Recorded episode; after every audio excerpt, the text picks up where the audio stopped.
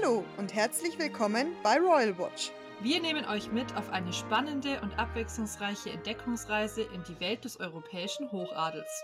Dabei vereinen wir interessante Fakten über die Royals mit aktuellem Klatsch und Tratsch. Mein Name ist Julia. Und ich bin Conny.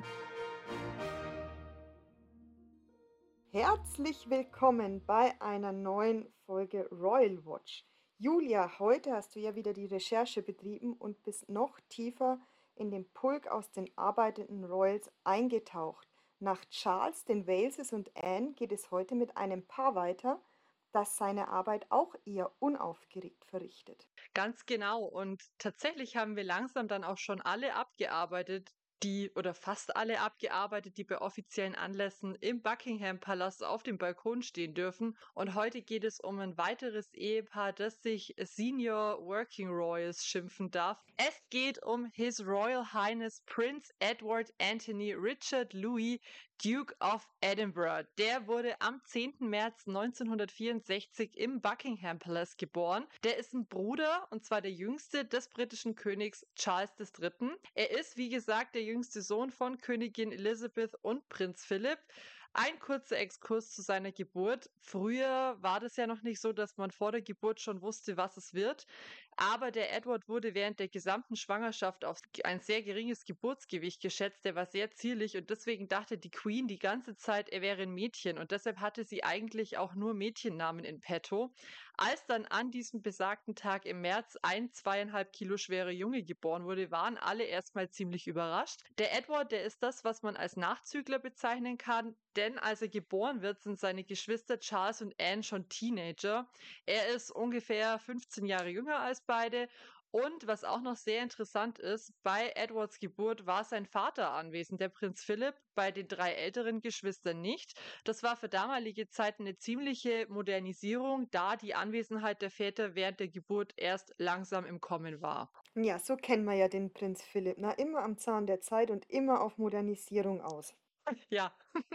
Der Prinz Edward ist geboren. Wie geht es denn dann weiter? Wie ist er aufgewachsen? Wie war seine Erziehung? Ich denke mal immer noch sehr royal traditionell, oder? Ja, exakt. Also im Gegensatz zu der Geburt war das Ganze eher royal traditionell. Es gibt da wenig Neuerungen, deswegen mache ich das auch nur relativ kurz. Der Edward wurde zunächst gemeinsam mit seinem älteren Bruder Andrew von einer Gouvernante unterrichtet und besuchte dann ab 1972 die Heatherdown Preparatory Schule in Ascot in Berkshire. Der Andrew war wohl ein eher eifersüchtiger älterer Bruder, der hat den Edward wohl ziemlich gegängelt, weshalb er als kleiner Junge noch recht schüchtern war. 1977 wechselte er dann wie sein Vater und seine Brüder zur Privatschule Gordonston in Schottland und dort trat er dann auch endgültig aus dem Schatten vom Andrew hervor und entfaltete seine volle Persönlichkeit. Ähnlich wie der Charles interessierte sich der Edward vor allem für die schönen Künste, was sich in seinen Abi-Fächern auch zeigte. Der legte 1982 seine Abschlussprüfung in den Fächern englische Literatur, Wirtschaftswissenschaften und Politikwissenschaft ab. Aber auch Parallelen zu seiner Schwester Anne sind erkennbar.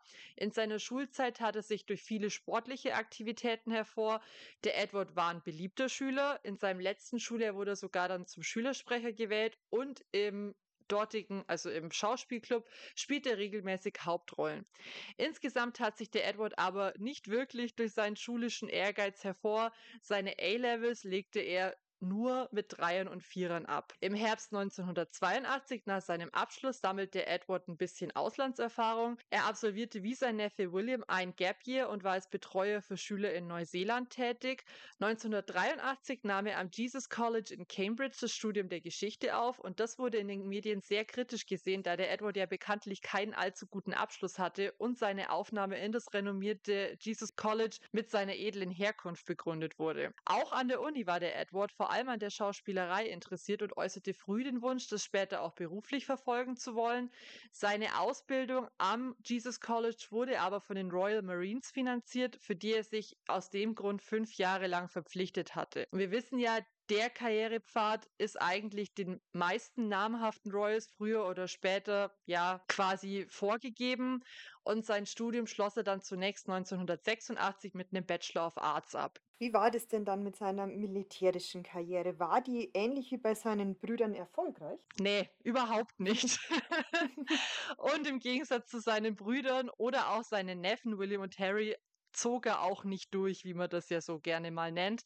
Nach seinem Uni-Abschluss begann der Edward im Oktober 1986 eine Offiziersausbildung bei den Royal Marines. Der zeigte sich aber recht schnell der harten Grundausbildung nicht wirklich gewachsen. Unter dem kritischen Echo der britischen Presse beendete er den Militärdienst vorzeitig im Januar 1987 nach weniger als vier Monaten. Und wie seine Eltern darauf reagiert haben, ist nicht wirklich bekannt. Es gibt Gerüchte, dass vor allem sein Vater, Prinz Philipp, wie sagt man so schön, not amused war. Der Philipp war ja immer sehr stolz auf seine eigene militärische Karriere und es wird ihm ja auch nachgesagt, dass er da sehr stolz drauf war, wenn seine Nachkommen das verfolgt haben.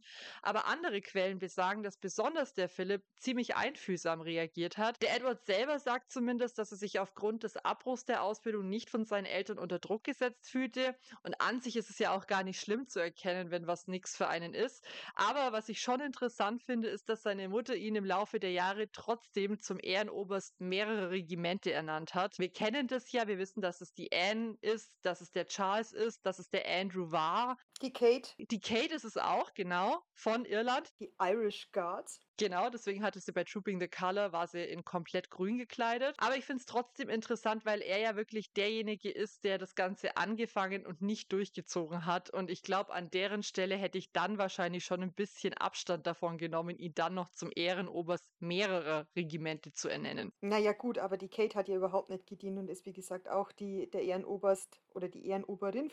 Nennt man das dann, gendert man das? Keine Ahnung. Das weiß ich gar nicht. Aber die Kate hat halt auch nicht den Schwanz eingezogen. Also die hat halt angefangen stimmt. und dann wieder abgebrochen nach vier Monaten. Das stimmt, aber man, ja, aber fragt sich was Besseres. Zu erkennen, dass, dass der Karrierepfad, den man eingeschlagen hat, nichts für einen ist oder es gar nicht zu probieren. Naja, und letztendlich wissen wir ja, dass die meisten Royals zwar schon mal kurzzeitig eine militärische Karriere verfolgen, aber das machen die ja auch nur pro forma, bis sie dann wirklich ja nach vorne treten und Working Royals werden. Gut, das ist natürlich auch wieder wahr. Aber wenn das jetzt beim Edward nicht geklappt hat, was hat er denn dann gemacht? Für welche Karriere hat er sich denn dann entschieden? Also er ist dann wirklich letztendlich in der Unterhaltungsbranche gelandet. Das ist ja erstmal ziemlich untypisch für einen Royal seines Ranges.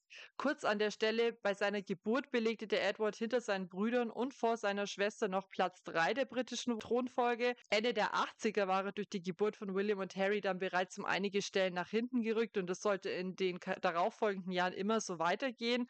Aktuell befindet er sich auf Platz 14 der britischen Thronfolge. Also es war relativ schnell klar, dass der Edward wohl kaum irgendwann mal König werden würde. Also war es dann wohl für alle in Ordnung, dass er letztendlich im Entertainment-Bereich landete. Und zuerst hat er da als Produktionsassistent für die Really Useful Theatre Company von niemand geringerem als Andrew Lloyd Webber gearbeitet. Und der ist ja für aufmerksame ZuhörerInnen ein alter Bekannter. Es handelt sich bei ihm ja um den Musical-Produzenten Produzenten. Zu seinen Werken gehören bekannterweise die Musicals Cats und das Phantom der Oper und an denen hat er dann auch jeweils einige Jahre mitgearbeitet. Aber das war ihm Edward nicht genug. Er wollte auch selbst Fuß fassen in dieser Welt der ja, Produktionsfirmen, diese TV-Produktionen und seinen ersten Exkurs als eigenständiger Produzent im TV machte er dann auch schon 1987. Seine erste Produktion namens The Great Knockout war eine Charity-Sendung, in der verschiedene Teams mit royalen Teamchefs für einen guten Zweck in sportlichen und ähnlichen Wettkämpfen gegeneinander antraten.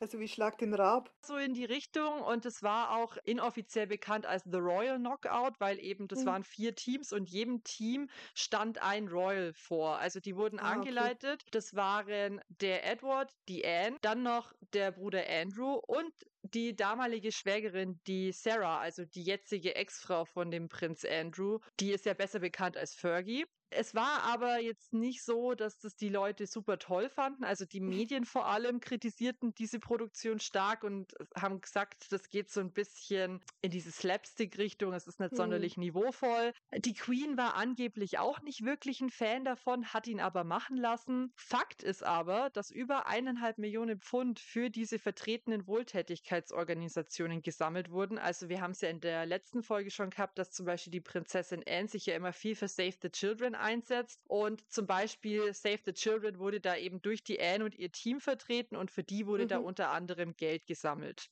Ja, okay, kommerziell gesehen hört sich das ja jetzt schon einigermaßen erfolgreich an.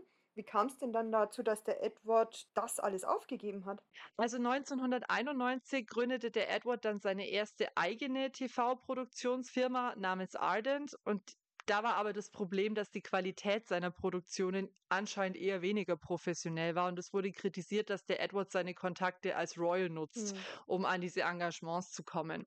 Der zum Beispiel, weil es eben nicht wahnsinnig gut lief, viele Produktionen über seine eigene Familie gemacht, die er ja letztendlich sicherlich nur wegen seiner Herkunft machen konnte. Zum Beispiel gab es ein Format über seinen Großonkel, den Edward den Achten, den haben wir ja auch schon mal mhm. angeschnitten. Das ist ja der, der dann abgedankt hat, um die Wallace Simpson zu heiraten. Und in den USA zum Beispiel kamen die Produktionen sogar relativ gut an. Das Problem war, wie wir wissen, die britische Krone ist den Medien sonst eher weniger zugetan. Und ich glaube, dass es die Familie auch nicht sonderlich positiv sah, das Ganze. Und langfristig gesehen machte diese Produktionsfirma Ardent dann trotzdem Verluste und einige Skandälchen aus dem Edward sein Privatleben haben auch den Ruf von der Firma geschädigt, was dann letzten Endes zum Einbruch geführt hat. Uh, uh, uh, jetzt wird aus dem Nähkästchen geplaudert. Da bin ich sehr gespannt. Ja, ja, das lieben wir doch. Also, zum einen wurde 2001 bekannt, dass ein beim Edward seiner Firma angestellter Kameramann heimlich den Prinz William gefilmt hatte. Kurzer Flashback 2001, das war so zu der Zeit Eton fertig, gerade Studium angefangen. Mhm. Und das hat ja ganz klar gegen diese Vereinbarung verstoßen zwischen der Presse und dem Königshaus, dass der William und der Harry privat in Ruhe gelassen werden. Darüber war dann natürlich vor allem der Charles nicht wirklich begeistert, weil er ja nach dem Tod seiner Ex-Frau Diana Ende der 90er seinen Söhnen gegenüber sehr beschützerisch eingestellt war. Aber das war nicht mal der größte Skandal. Es gab eine ziemlich große Kontroverse um Edward seine Ehefrau. Ich glaube, du spielst jetzt auf das sogenannte Sophie Gate an. Ein kurzer Exkurs in Edwards Privatleben. 1993 hat der Edward im beruflichen Umfeld die Sophie Reese Jones kennengelernt. Das war eine PR-Beraterin aus ja, gutem, aber bürgerlichem Hause, würde ich mal sagen. Nach fünfjähriger Beziehung gab es dann 1998 den Antrag und seit 1999 sind die beiden auch verheiratet. Die Hochzeit fand relativ klein, also anders als bei seinen Geschwistern, in der St. George's Chapel statt und der Edward bekam mit der Heirat den Titel Earl of Wessex. Das bedeutet, er und seine Frau waren ab da für lange Zeit als die Wessexes bekannt. Der Edward und die Sophie bekamen unüblich für ihre Hochzeit keinen Herzoginnentitel. Das war eigentlich ja so die Regel, dass die Söhne des regierenden Monarchen ein Herzogtum quasi zugesprochen bekommen, meistens in Schottland. Das war jetzt aber beim Edward erstmal nicht der Fall, später aber mehr dazu. Der Edward ist das einzige Kind der Queen, das noch in erster Ehe verheiratet ist und der Edward und die Sophie haben zwei Kinder, die Louise und den James. Das hört sich jetzt an der Stelle eigentlich recht bodenständig und normal an und man denkt sich, hm, das, was, was ist da los? Also der Edward und die Sophie waren auch glücklich verheiratet. Das hätte alles ganz, ganz schön sein können. Aber 2001 kam es dann zu einem mittelschweren Skandal, nämlich dem Sophie Gate. Die Sophie hatte eine Werbeagentur. Die war da wirklich Mitinhaberin. Aber das Problem war genauso wie Ardent, also die Produktionsfirma vom Edward, befand sich die Firma in der finanziellen Krise, also musste dringend neue Kundschaft her. Und da kann es dann schon bisweilen mal passieren, dass man bei der Kundenakquise vielleicht ein bisschen nachlässig wird. Die Sophie hatte jemanden in Aussicht, wollte den unbedingt für ihre PR-Agentur gewinnen. Es hieß, es ist ein Immobilienmagnat aus Dubai, ein Scheich, der möchte ins UK expandieren und er überlegt eben, ob er dafür die Agentur von der Sophie engagieren soll. Ja, Das Problem war, die Sophie und ihr Agenturpartner hatten leider vergessen, diesen Scheich zu durchleuchten, denn sonst hätten sie wahrscheinlich relativ schnell gewusst, dass es eben kein Scheich war, sondern ein verkleideter Reporter des Blatts News of the World. Und äh, ich glaube, dass wir das auch schon mal angesprochen haben. News of the World ist jetzt auch kein wirklich seriöses Nachrichtenjournal. Es kam auf jeden Fall dazu, dass die zwei, also die Sophie und dieser Scheich in Anführungszeichen, sich im Londoner Dorchester Hotel getroffen haben. Die Sophie war anscheinend irgendwie in Redelaune. Auf jeden Fall hat sie dem Schwindelscheich gegenüber ein bisschen aus dem Nähkästchen geplaudert. Ja, und sie hat dann auch nicht davon abgesehen, ihre eigene Familie da ein bisschen, ja, mit reinzuziehen. Ihre Schwiegermutter, also die Queen, die hat sie da The Old Dear genannt, also ja, die alte Liebe, aber so, dass sie schon so ein bisschen tattrig ist. Hm. Sie hat auch gesagt, dass der Charles und die Camilla, die waren ja zu dem Zeitpunkt, war das ja alles noch ein bisschen low und nicht so das wurde nicht so an die große Glocke gehängt, dass die sich am Daten sind und dass die eigentlich nie den Kontakt haben abreißen lassen. Es war ja noch relativ kurz nach der Diana im Tod. Aber da hat sie zum Beispiel erzählt, die werden sicher noch heiraten, aber erst wenn die Queen Mom dann tot ist.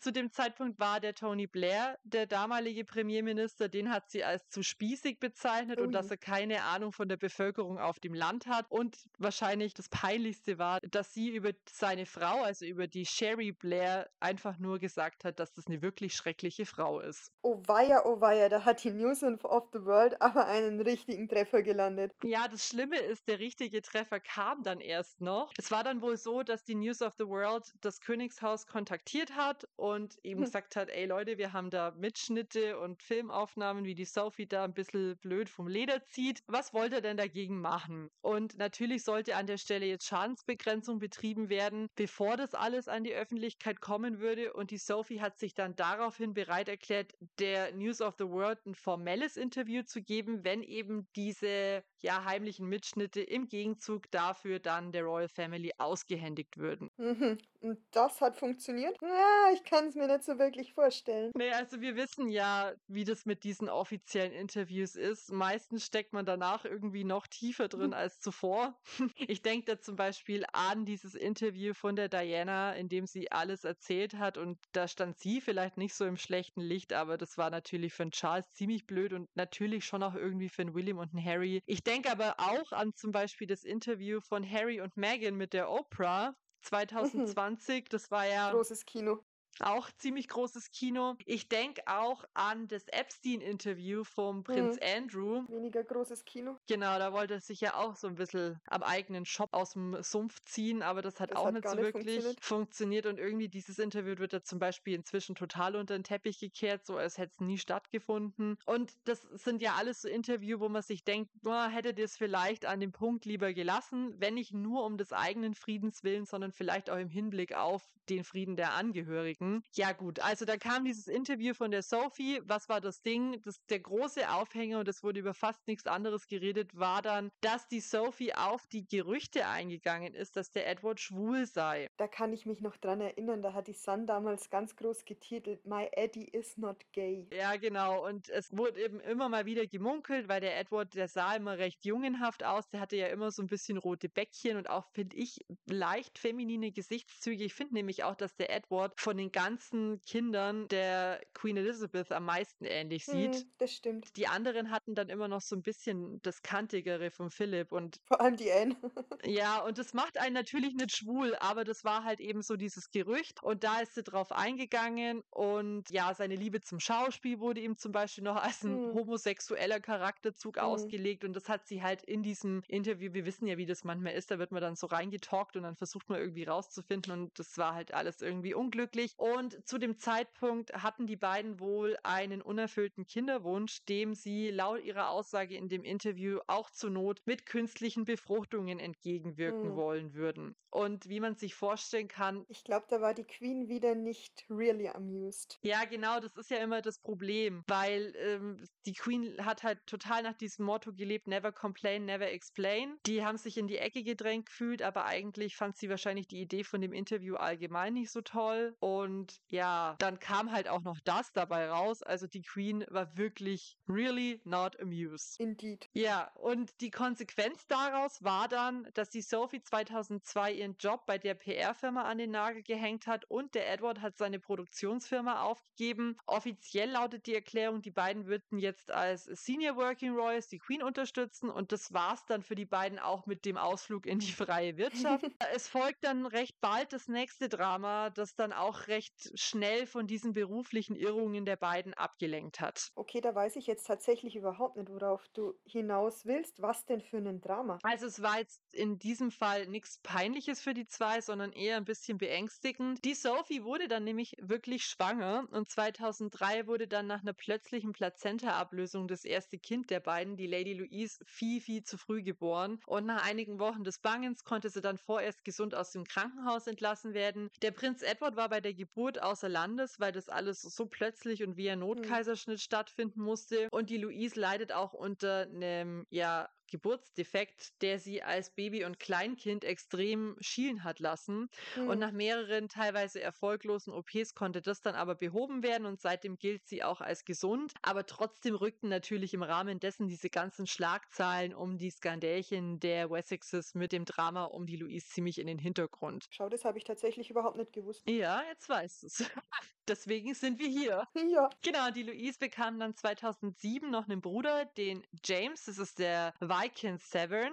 Und bei ihm verlief dann auch alles ohne Komplikationen und die zwei konnten dann auch relativ unbehelligt und ungestört von der Öffentlichkeit aufwachsen. Das liegt aber wahrscheinlich jetzt auch an der Titelwahl der Kinder, oder? Beide Kinder sind zwar als Kind des Sohnes eines britischen Monarchen berechtigt, die Prädikate Royal Highness und Prince oder Princess zu führen. Allerdings war schon bei der Eheschließung entschieden worden, dass die Kinder von Prinz Edward diese Titel nicht verwenden würden.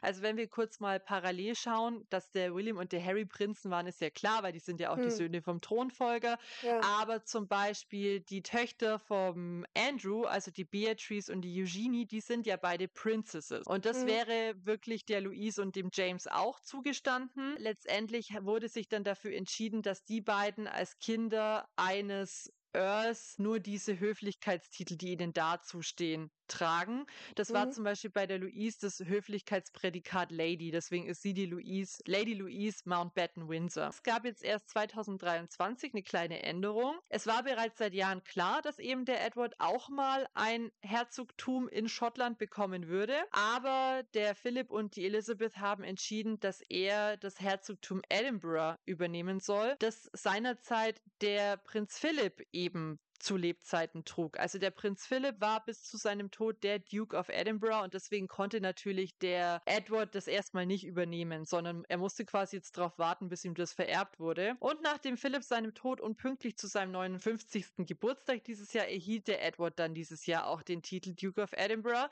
und seine Frau Sophie ist damit die Duchess of Edinburgh und der Edward hat jetzt seinem Sohn James quasi seinen alten Höflichkeitstitel, den des Earl of Wessex and Forfar vererbt. Und ohne die Regelung wären die Kinder eigentlich bekannt als Her Royal Highness Princess Louise of Edinburgh and His Royal Highness Prince James of Edinburgh, Earl of Wessex and Forfar. Das ist eben jetzt noch nicht der Fall. Es steht ihnen aber frei, sie später selber mal so zu nennen. Dann schauen wir uns jetzt mal die zwei neuen Titel an, vom Edward und von der Sophie, die nach diesen ganzen Kontroversen ja jetzt doch eine ganz, ganz neue Welle der Aufmerksamkeit bekommen haben, oder? Genau, also viele Jahre agierten der Edward und die Sophie mit ihrer Arbeit für die Krone eher im Hintergrund. Klar, sie haben wie viele andere arbeitende Royals regelmäßig Termine absolviert und Schirmherrschaften übernommen. Zum Beispiel ist im Edward sein Engagement deutlich im Bereich der Jugendarbeit, der Künste und des Sports verlagert. Und wie wir jetzt wissen, ist es ja auch alles so ein bisschen an seinen Interessen orientiert. Außerdem war der Prinz Edward ab 1985 der sogenannte Counselor of State, also Staatsrat. Als solcher konnte er gewisse Amtsgeschäfte und Hoheitsrechte der Königin durchführen, wenn diese zum Beispiel im Ausland weilte oder anderweitig verhindert war, wie zum Beispiel eine kurzfristige Krankheit. So Staatsräte, davon gibt es dann mehrere und zwei beliebige, können aber den Sitzungen des Privy Council beiwohnen, staatliche Dokumente unterzeichnen oder auch die Empfehlung schreiben neuer Botschaften Botschafter entgegennehmen. Also es ist schon eher eine repräsentative Rolle. Mhm. Aber es gab 2015 eine Änderung. Da wurde nämlich der Harry, der Duke of Sussex, zu seinem Nachfolger erklärt, aber das wurde dann wiederum 2022 erneut geändert und der Edward wurde per Gesetz erneut auf Lebenszeit diesmal zum Staatsrat ernannt. Und um diesen Zeitraum herum, 2021 um genau zu sein, rückten der Edward und die Sophie auch als Working Royals mhm. deutlich in den Vordergrund. Und jetzt kommen wir zu so einem Thema. Ich kann mir gut vorstellen, dass du jetzt wahrscheinlich schon weißt, worauf ich hinaus will, warum das dann um 2021 so war, dass die auf einmal immer mehr in den Vordergrund gerückt sind sind, oder? Ich habe eine ganz, ganz leise Vermutung, aber ich überlasse dir das Feld. Meiner Meinung nach, das wurde natürlich nie so offen kommuniziert, aber es ist irgendwie ja auch schon offensichtlich, hat es ganz klar mit dem unleidigen Thema Maxit zu tun. Kurzer Flashback, der Harry und die Meghan haben 2018 geheiratet und zuerst schien es ja noch so, als wäre das eine neue Generation an Working Royals. Gemeinsam mit dem William und der Kate wurden die beiden als die Fab Four lanciert. Am Anfang wurde auch gemeinsam aufgetreten, eine Stiftung gegründet und so weiter und so fort. Dann kamen ja aber die Probleme und mit den Problemen ja der inzwischen weltbekannte und viel diskutierte, viel viel besprochene, viel zitierte, viel zitierte Rückzug Harry und Megans aus dem Inner Circle der Working Royals. Und damit fehlt es dann ja an der Stelle schon irgendwie an Nachwuchs. Wir wissen, dass eine Anne zum Beispiel wahnsinnig viele Termine absolviert, aber man muss ja auch sagen, die Frau ist nicht unsterblich und der William und die Kate können nicht zu zweit alles machen. Und da traten dann die Wessexes auf den Plan. Der Edward ist wie gesagt ja noch einen guten Ticken jünger als seine Geschwister und seit den frühen 2000ern sind er und seine Frau ja auch recht skandalfrei dabei. Und so kam es dann, dass Edward und Sophie, die sich außerdem auch noch ziemlich gut mit William und Kate verstehen, immer mehr mit einbezogen wurden und durch ihre Beliebtheit unter den Royals und auch beim Volk gute Öffentlichkeitsarbeit für die Krone leisten können. Und seit der Ernennung zum Duke of Edinburgh markiert zum Beispiel die Krönung von Charles einen großen Meilenstein, bei dem zum Beispiel der Edward und die Sophie gemeinsam mit dem William und der Kate an vorderster Front standen. Also es ist klar mhm. erkennbar, die vier sind so das Herzstück der Working Royals. Und im Zuge dessen rücken auch die Kinder, die Louise und der James, immer mehr in den Fokus der Öffentlichkeit. Und man kann ja vielleicht hoffen, Eventuell entscheidet sich von den beiden ja mal jemand für die Arbeit als Senior Royal. Wobei ich da so den Eindruck habe, dass man von der Luise immer mehr hört als vom James. Ja. Weil die scheint ja bei den Windsors schon auch ein Stein im Brett zu haben. Ja, also die Louise, die ist inzwischen 19 Jahre alt und ich würde schon sagen, so ein bisschen eine Geheimwaffe. Also sie ist gut erzogen, sie wirkt immer stilsichere und gilt auch gemeinsam mit ihrer Mutter als heimlicher Liebling der verstorbenen Queen. Also es wird ja immer gemunkelt, dass sich die Sophie und die Queen sehr gut mhm. verstanden haben und dass die Louise auch so ein bisschen das Lieblingsenkelkind ist. Und vielleicht sind die Sophie und die Louise deshalb auch recht beliebt beim Volk, quasi auch so ein bisschen aus Nostalgiegründen, weil man weiß, ja, die Queen hätte das gut geheißen. Und die Louise hatte wohl auch einen sehr guten Draht zu ihrem Großvater, zu dem Prinz Philip, da sie mit ihm dieses Hobby des Carriage Riding geteilt hat und nach dessen Tod seine Pferde und die Ausrüstung übernommen oh. hat und das Hobby auch immer noch zu seinen Ehren weiterverfolgt. Die wirkt in Interviews auch immer sehr bodenständig und intelligent. Sie hat bis jetzt noch nicht viele gegeben, aber es gibt zum Beispiel, ich glaube, das war ein BBC-Format zum Prinz Philip und da hat sie so ein bisschen über den gesprochen. Und mhm. ja, die Sympathien der Briten sind echt zunehmend auf ihrer Seite. Der James, der bewegt sich noch eher im Hintergrund, aber da muss man halt sagen, der ist jetzt auch erst 15 und der soll auch erstmal in Ruhe zur Schule gehen. Also finde ich vollkommen in Ordnung. Mein All in All, mein Gesamtfazit ist, man sieht, dass sich diese frisch betitelten Edinburghs mit den Jahren wirklich stark gemausert haben und inzwischen ein unverzichtbares und auch sehr zuverlässiges Element der arbeitenden Kernfamilie der britischen Royals sind, auch wenn man das lange Zeit vielleicht nicht für möglich gehalten hätte. Ja, so gerade am Anfang, ne, mit diesen ganzen Skandälchen und mit diesen diesen, wie hast du vorhin gesagt, Ausflügen in die freie Wirtschaft. Ähm, ja. Hätte man jetzt nicht gedacht, dass sie da so den Bogen nochmal bekommen, aber ich kann mich da deinem Fazit eigentlich nur anschließen. Wie eigentlich alle Working Royals, muss ich wieder sagen, die, die fliegen so unterm Radar, die machen ihre Arbeit unaufgeregt und ohne sich da groß selber profilieren zu wollen. Die machen das aus Überzeugung, denke ich mal, und auch teilweise, weil es ihre Pflicht ist. Ja, und so soll das ja eigentlich auch sein in der Monarchie, ne? Ja, absolut.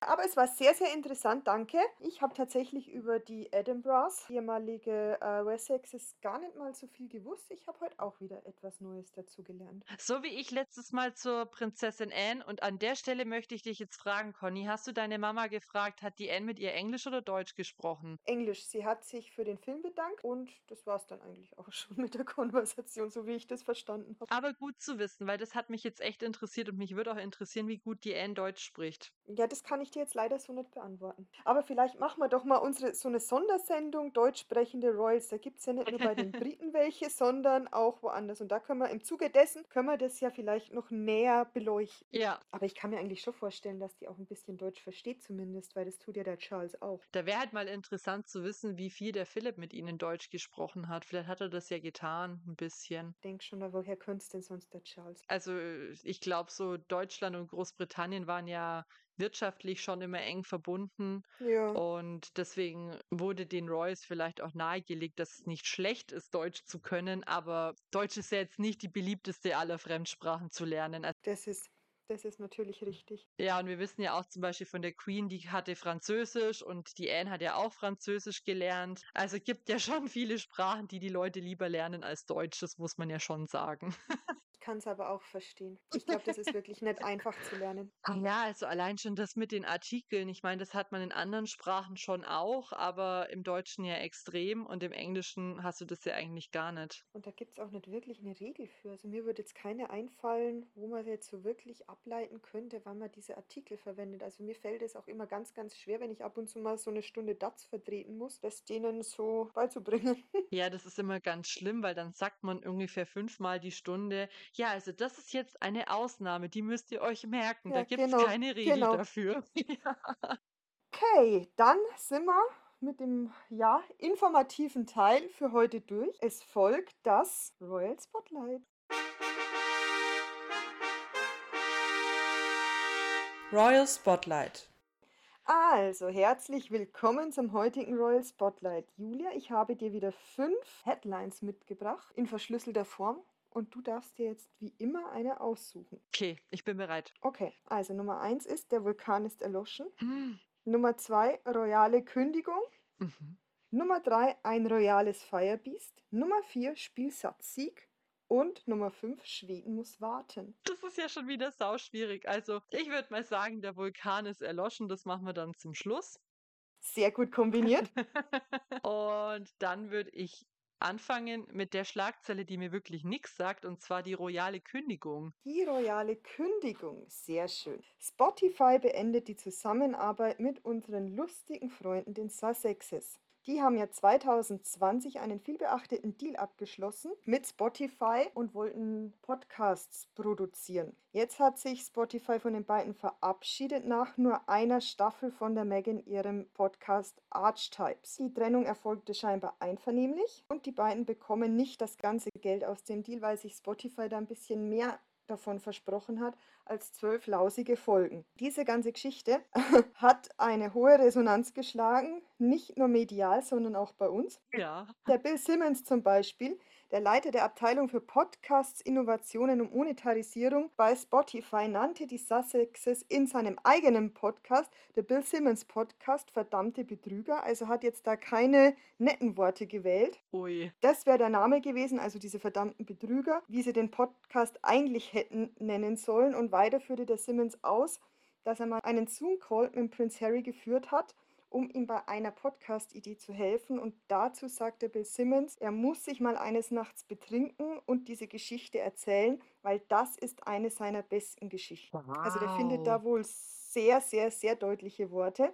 Ein anderer PR-Experte, der Jeremy Zimmer, hat sich auch dazu geäußert. Der hat gesagt, die Megan hat wohl nicht nur kein Talent für Podcasts, sondern auch allgemein kein Talent. Im Zuge des ganzen medialen Echos und bei der Kündigung dieses Spotify-Deals wurden auch weitere kritische Stimmen laut, die munkeln, dass sie ihre Interviewpartner wohl nicht immer selber interviewt hat. Kurz nachdem dann diese Kündigung bekannt worden ist, wurden auch Gerüchte laut, dass Netflix die Zusammenarbeit mit den beiden beenden will. Aber dies ist wohl nur ein Gerücht. Conny, wow. Ich weiß gar nicht, wo ich anfangen soll. Also, das ist ja schon mal wieder der Oberhammer, oder? Erstmal kann jemand dem Bill Simmons vielleicht eine Flasche Tequila schicken, denn diese Geschichte würde mich sehr interessieren. Ich würde ihm gerne eine Flasche Küstennebel schicken. Ja, und ich weiß auch aus sicheren Quellen, dass Limoncello Spritz die Zunge auch ganz gut lockert. Ja, das auf jeden Fall. Und Uso. Und Uso. Das, ich hoffe, dass er das mal irgendwann noch raushaut. Das zum ersten. Ja. Dann der zweite, der Jeremy Simmer. Also, das hört sich für mich so an, als wäre das Ganze nicht so einvernehmlich gewesen, wie man das vielleicht nach außen verkaufen möchte und jetzt nicht, weil Spotify die unbedingt behalten möchte oder wollte, sondern ich habe das Gefühl, dass Spotify von denen einfach ganz schön angepisst war und gesagt hat, ey Leute, das war's jetzt. Wobei jetzt noch mal ganz kurz zur Erläuterung, ich glaube, dieser Jeremy Simmer, der hat ähm, mit Spotify nichts zu tun, der ist einfach irgendwie ein anderer PR-Experte in Hollywood und hat Ah, sich eben okay, dazu okay, geäußert. okay, okay, okay. Ja gut, dann ähm, sag ich mal, dann war es ja vielleicht doch einvernehmlich, keine Ahnung, aber das hört sich für mich halt so an, als hätten die bei weitem die Erwartungen nicht erfüllt. Ich finde es ja saukrass, weil, also ich habe das mitbekommen, dass dieser Vertrag eben aufgelöst wurde. Ich glaube, ursprünglich ging es da ja um eine Summe von 23 Millionen Dollar, die Hm, sie so bekommen Dreh, hat für den Podcast. Und ich meine, dass vertraglich geregelt war, dass sie halt mehrere Staffeln davon produzieren sollen und letztendlich wurden es zwölf Episoden. Ich habe mir den Podcast auch angehört, das habe ich glaube schon mal erzählt. Und Das stimmt, ich ja. finde die Folgen, es waren mal ganz gute dabei, aber es waren auch mal eher schlechte dabei. Aber was sich immer durchgezogen hat, war, dass das halt mal wieder eine einzige riesige Megan-Show war, von vorne bis Ja, hinten. One-Woman, One-Woman-Show, wie man das halt so gewohnt ist, irgendwie auch schon leider. Genau, also sie hat zum Beginn jeder Folge eigentlich erzählt, dass sie auf dieser katholischen Mädchenprivatschule war und dass man da ja so krass zur Selbstständigkeit und zum Feminismus erzogen wurde. Ja, weiß ich jetzt nicht so genau. Auf jeden Fall, sie hatte ja auch immer verschiedene Stargäste, also zum Beispiel Mariah Carey, Serena Williams, die Minnie Kaling war da. Also die hatte ja wirklich in jeder Folge wen anders da. Aber ich finde das saukrass, dass sie angeblich manche von denen nicht mal selber interviewt hat, sondern dass das dann quasi jemand anders gemacht hat und die Antworten dann so gegengeschnitten wurden und die einfach quasi Mhm. gar nicht wirklich miteinander gesprochen haben. Falls das stimmen sollte, hat es halt, wie sagt man immer so schön, so ein kleines Geschmäckle, weil ich Ja. mir denke, wenn ich sowas mache und wenn ich mich doch für dieses Thema so sehr engagiere und mir das so am Herzen liegt, dann setze ich mich doch auch mit Leuten zusammen, die jetzt keinen glanzvollen Namen haben, wie die Serena Williams oder auch die Mariah Carey. Ja, und ich meine, wir wissen ja auch selber, was das für ein Aufwand ist, einen Podcast zu machen, also aufzunehmen und nachzubearbeiten und zu veröffentlichen und so. Aber ich sag's dir ganz ehrlich, Conny, wenn uns jemand 23 Millionen Euro zahlen würde, Aber sogar hallo. noch, sogar noch durch zwei geteilt, also ich würde mich auch mit den 11,5 Millionen zufrieden geben. Du bist zu bescheiden. Äh, da weißt du aber, dass ich fünf Jahre lang jeden Tag eine Folge raushauen würde. Ja, weil das ja dann, weil man dann ja auch Zeit hat. Ich meine, wir merken das ja auch am eigenen Leib. Wir machen das ja nebenher. Wir machen das ja nicht hauptberuflich. Ja, das ist unser Freizeitspaß. Und klar ist es teilweise auch stressig, dann einen Termin zum Aufnehmen zu finden und die Folgen vorzubereiten. Und da hat man manchmal doch ein bisschen, ja, leichten Freizeitstress. Aber es ist jetzt auch nicht der Aufwand, dass man sagen müsste, ich schaffe es in zwei Jahren oder in drei Jahren nur zwölf Folgen zu produzieren. Vor allem haben wir ja auch kein Rechercheteam und nichts. Wir machen das ja alles selber. Und ich glaube mal gelesen zu haben, dass die Megan ja auch Mitarbeiter hatte, 20 Stück oder sowas, die das ja alles vorproduziert haben. Ich glaube sogar 30. Und ich meine, weißt du, wir haben ja, wir haben ja unseren Jingle selber zusammengeschnitten und die Musik dafür rausgesucht und alles Mögliche. Wir schreiben unsere Skripte selber, wir setzen uns hin und nehmen das auf, wir schneiden das alles und so. Das macht sie, hat sie ja alles gar nicht selber gemacht. Ja, eben. Die muss sich ja nur ins Studio setzen und ablesen. Ja, und wir haben halt einfach jeweils einen Vollzeitjob. Das ist schon krass Ja. eigentlich. Und dann muss man sagen, finde ich das dann schon auch wieder sehr relativ, wenn dann eine Megan sagt, äh, the pressure is so high und der Druck und das ist alles so schlimm. Ja, Ja. nee, sorry. Ja. Kleiner Fun-Fact noch am Rande. Ich habe auch irgendwo gelesen, dass die Taylor Swift wohl auch ähm, Gast sein sollte in diesem Podcast. Die hat aber abgesagt. Die hat abgelehnt. Ja, das habe ich auch gelesen. Und dass die Megan da anscheinend einen handgeschriebenen Brief hingeschickt hat, in dem Das macht sie sie ja auch gerne, oder? Handgeschriebene Briefe an alle möglichen Leute zu versenden. Das erinnert mich ein bisschen an die Black Spider-Memos vom Charles. Und der geht damit ja auch einigen Leuten ein bisschen auf die Nerven. Ja, aber der Charles ist der König und die, oder früher ehemaliger Prince of Wales und die Megan ist halt die Megan, ne? Also ich weiß auch nicht. Naja, gut, meine Meinung zu den Sussexes kennt man ja. Ja, also ich glaube aber auf jeden Fall, dass der Netflix-Deal ja noch nicht Geschichte ist, weil da haben sie ja schon was released, da hier ihre tolle Doku und ich glaube, da wurden schon auch viele Millionen damit gemacht. Also ich weiß, die haben da ja auch irgendwie 100 Millionen dafür bekommen, aber ich glaube, Hm. dass das für Netflix schon ein bisschen Kundenakquise war und das war ja, glaube ich, auch, ich meine, so ein Podcast hat, glaube ich, auch andere also andere Gewinnmargen und sowas. Ich glaube, ja. das Netflix-Ding wird vielleicht schon noch länger gehen, aber über kurz oder lang werden die wahrscheinlich sich wieder irgendeine neue Einnahmequelle suchen müssen. Vor allem, wenn sie ja jetzt angeblich nichts mehr über ihre Familie sagen wollen. Da bin ich sehr gespannt. Da bin ich sehr gespannt, ob diese Quelle tatsächlich versiegt ist. Und zu Netflix wollte ich noch kurz sagen, da ist ja auch was in der Pipeline. Und zwar diese Dokumentation über die Invictus Games, Heart of Invictus. Das wäre ja zumindest mal was, bei dem ich sage, okay, mach das, weil dann bekommt es vielleicht ein bisschen Aufmerksamkeit und ich glaube, viele schauen sich das dann an, weil sie sich halt für die Royals grob und vielleicht auch die Sussexes Genau. interessieren. Genau. Das kann man ja mal machen. Das sage ich ja auch gar nichts. Nee, und das ist ja auch gut. Das ist ja auch dem Prinz Harry eine wirkliche Herzensangelegenheit, diese Invictus Games. Und ich finde, man sollte da halt, wie ich auch schon öfter oder immer wieder sage eigentlich, einfach mal die Wohltätigkeitsarbeit in den Vordergrund stellen und sich nicht immer persönlich profilieren. Ja, genau, genau. Das tät den beiden mal. Ja, ja. Ja, ich glaube, da ist dann heute auch mal wieder genug gesagt zu unseren lustigen Freunden, den Sussexes, oder? Ja, würde ich auch sagen. Ich reg mich nur sonst wieder auf. Okay, komm, dann gehen wir jetzt zu einem schönen Thema. Ich weiß, dass das für dich ein schönes Thema ist. Ich wünsche mir als nächstes Spielsatz und Sieg. Spiel, Satz und Sieg wird geliefert. Und zwar hat die Kate Tennis gespielt. Zusammen mit dem Roger Federer wurde sie gesehen in Wimbledon, weil ja momentan das Tennisturnier in Wimbledon, die Grand Slams stattfinden. Neben diesem Spiel hat sie auch einen Blick hinter die Kulissen von den äh, Ballkindern in Wimbledon werfen dürfen. Und sie hat, wie gesagt, ein paar Bälle gegen den Roger Federer gespielt. Und angeblich hat sie sogar auch einen Punkt gemacht, wobei ich da sagen muss, ich glaube, da hat der Roger nicht sein bestes Tennis gespielt oder hat auch ein bisschen zurückgezogen. Wer weiß, wer weiß. Also kann ich mir jetzt vorstellen. Die Kate gilt ja als passionierte Tennisspielerin und sie ist auch seit Mai 2016 die Patronin des All England Tennis Clubs, der ja jedes Jahr eben den Grand Slam in Wimbledon ausrichtet. Und dann noch kleiner Side-Fact, sage ich jetzt mal. Das Turnier hat Tradition in der königlichen Familie, seit der George V. 1907 das erste Mal Gast in Wimbledon war. 1922 wurde in Wimbledon eine königliche Loge eingerichtet, damit die Royals da in Ruhe dem Tennis frönen können. Und der Edward, der zweite Duke of Kent, überreichte lange die Siegertrophäe bis 2021 eigentlich und seitdem macht es die Kate. Und die Queen hat zwischendrin auch ab und zu mal die Siegerehrung durchgeführt. Wunderbar. Also ich habe ein paar Videos davon gesehen, wie die Kate da ankommt und dann sagt sie, ja, wollen wir ein paar Bälle schlagen und der Roger Federer Ja, so sagt, ganz na klar. spontan. Ja, ja. Und das geht so ein bisschen hin und her und dann schafft sie es wohl, einen Punkt zu machen und der Roger Federer sagt dann noch, das war doch auf der Linie, das war nicht drin, das war auf aber der Schiedsrichter sagt, es war ein Punkt für die Kate. Also ich kenne mich mit Tennis wirklich überhaupt nicht aus. Keine Ahnung.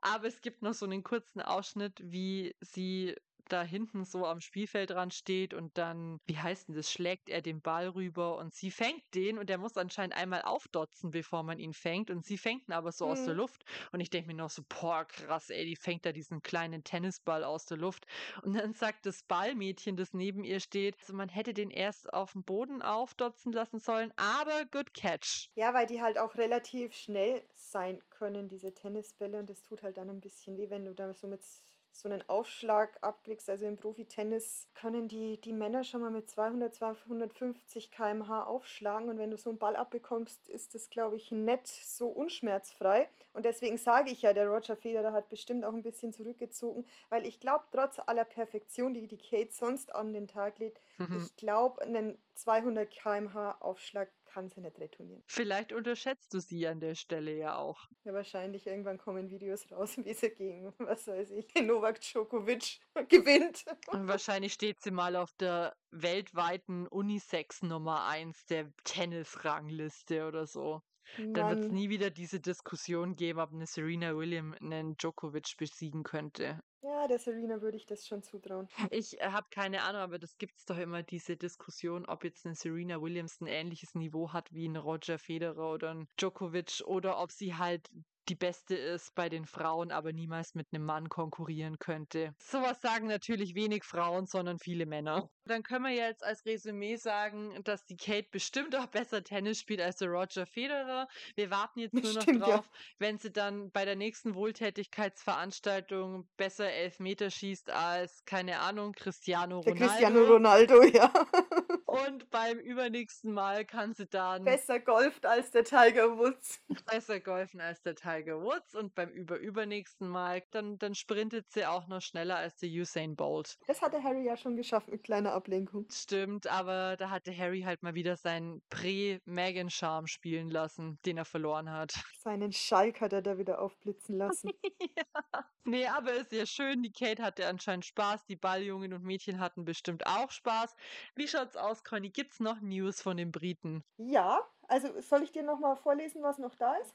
Na, also ich weiß, es gibt, der Vulkan ist erloschen, das kommt ja am Mhm. Ende. Dann die Schweden müssen sich noch gedulden. Das würde ich an die Mhm. vorletzte Stelle setzen. Und eine Okay. Sache müsste jetzt noch offen sein, oder? Ja, ein royales Firebeast und zwar wurde der Prinz William vergangenen Freitag im, im Londoner Szeneclub Coco gesichtet, wie er mit seinen Freunden ein, zwei Bierchen gekippt hat und er auch im Takt der Musik gewippt haben soll, Nein. ohne die Kate.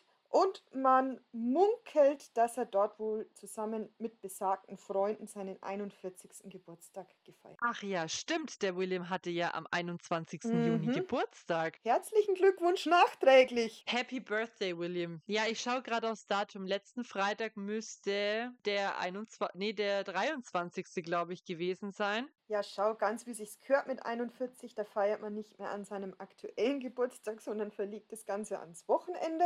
Ja, und aber auch nicht auf den Samstag, weil am Sonntag muss man was mit der Familie unternehmen. Genau, richtig. Richtig. Na, aber dann haben wir genau doch so schon, dann haben wir doch schon für unseren nächsten London-Trip nochmal was auf der Agenda. Und zwar gehen wir dann auch in den Szeneclub Coco und feiern da unseren Geburtstag. Glaubst du, dass die uns da reinlassen? Conny, ich äh, zeig da hier, ich zeig da meinen Lehrerausweis und frage, ob ich eine Gruppenermäßigung krieg. Gibt's ja auch eine Lehrer-Lounge wie im Club Matrix in Berlin. Bei den Musicals in England, in London, da kriegt man schon immer Lehrerrabatt und Schülerrabatt. Vielleicht geht Echt? es beim Coco auch. Ja, Vielleicht geht es ja. Da brauche ich aber noch einen Lehrerausweis. Ich habe nämlich keinen. ich äh, mach dir einen und laminiere ihn ein, okay? Super, das wäre das wär ganz toll. Nee, also, ja, es sei ihm gegönnt, dem William wenigstens kommen nicht wieder irgendwelche Schlagzeilen, dass er da eventuell auf dem Klo an der Rose Henbury rumgegrapscht hat. Das halte ich ja immer noch für Haken-Gossip. Also das, ja. Ich weiß, ich weiß, Glaub's, aber, ich glaub's immer noch nicht. aber die britische Presse hätte da jetzt schon wieder was draus machen können. Da finde ich es fast schon ein bisschen schwach, dass sie einfach nur schreiben, der William hat zwei Bier in einem Club getrunken. Und im Takt der Musik gewippt. Nee, da scheint nichts Außergewöhnliches passiert zu sein, außer dass er eben feiern war. Das ist dann schon eine Schlagzeile wert am 41. Geburtstag. Ja, was ich noch zum im Takt der Musik gewippt sagen wollte, und zwar bei dem Konzert, das zur Krönung vom König Charles stattgefunden hat, da haben die Mhm. ganzen Royals gezeigt, äh, dass sie ungefähr null Taktgefühl haben. Die einzige, die sich Ja. da positiv hervorgetan hat, war die Sophie. Also die hat das so richtig gegroovt. Wobei ich darf da auch gar nichts sagen. Ich habe ja auch ein Null-Taktgefühl. Und mal wieder ein royaler Charakterzug an dir, Conny. Und ja, ja.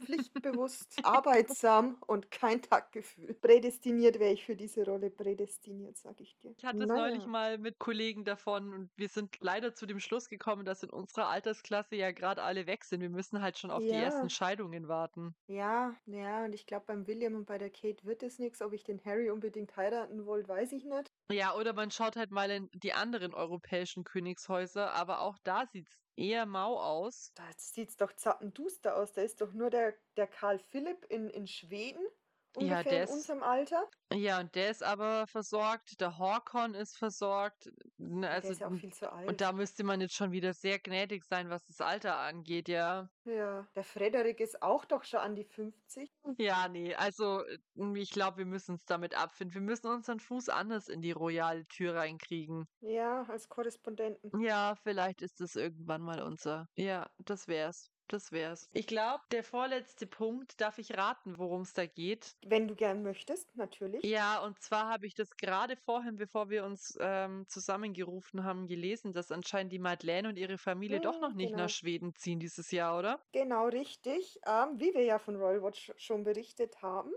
möchte die Prinzessin Madeleine, ihr Mann der Chris O'Neill und die Kinder Leonore, Nicolas und die Adrienne zurück nach Schweden. Der Umzug war für 23 geplant, also für 2023. Jetzt hat aber ein Palastsprecher verlauten lassen, der Umzug würde erst 2024 stattfinden, weil die Familie mit allem, was ein Umzug mit sich bringt, da war die Zeit einfach zu kurz bis jetzt. Kinder starten jetzt das neue Schuljahr noch in den USA, aber die Sommerferien verbringen sie in Schweden. Aha. Habe ich jetzt aufgegriffen, weil ich, weil wir da ja schon mal drüber gesprochen haben und da wollte ich jetzt einfach mal ein Update geben. Ja, ich meine, wenn da halt bei einem Umzug auch wirklich ein richtiger Nationenwechsel quasi involviert Ja. ist, dann kann ich mir schon vorstellen, dass das eine gewisse Vorlaufzeit einfach braucht. Ja. Ja, genau. So viel gibt es da jetzt nicht dazu zu sagen irgendwie. Wir wünschen Ihnen einen guten Umzug irgendwann. Wir wünschen Ihnen einen guten Umzug, genau. Aber jetzt sind wir ja geografisch gesehen eigentlich quasi im Nachbarland des Landes, Genau. in dem sich die Protagonistin der nächsten Schlagzeile befindet. Ja, und jetzt bitte gut festhalten, hinsetzen, falls ihr steht. One moment of silence. Trommelwirbel. Die Königin Margrethe hat tatsächlich nach 66 Jahren aufgehört zu rauchen. Sie ist ja, wie wir Wahnsinn. schon öfter, ja Wahnsinn, ne? Wir haben es ja schon öfter angesprochen, sie war eine passionierte Raucherin. Sie hat 66 Jahre geraucht. Sie hat sich ein Vorbild dann an ihren Eltern genommen und ist jetzt, hat jetzt mit 83 Jahren wirklich endgültig aufgehört zu rauchen. Der Grund ist wohl ihre Gesundheit. Sie hat wohl schon vor ihrer Rücken-OP im Februar müsste das gewesen sein, aufgehört damit. Und da kann ich nur sagen, Hut ab nach 66 Jahren. Wir haben es ja auch gesagt, die hat ja 60 Zigaretten teilweise am Tag geraucht, wird gemunkelt.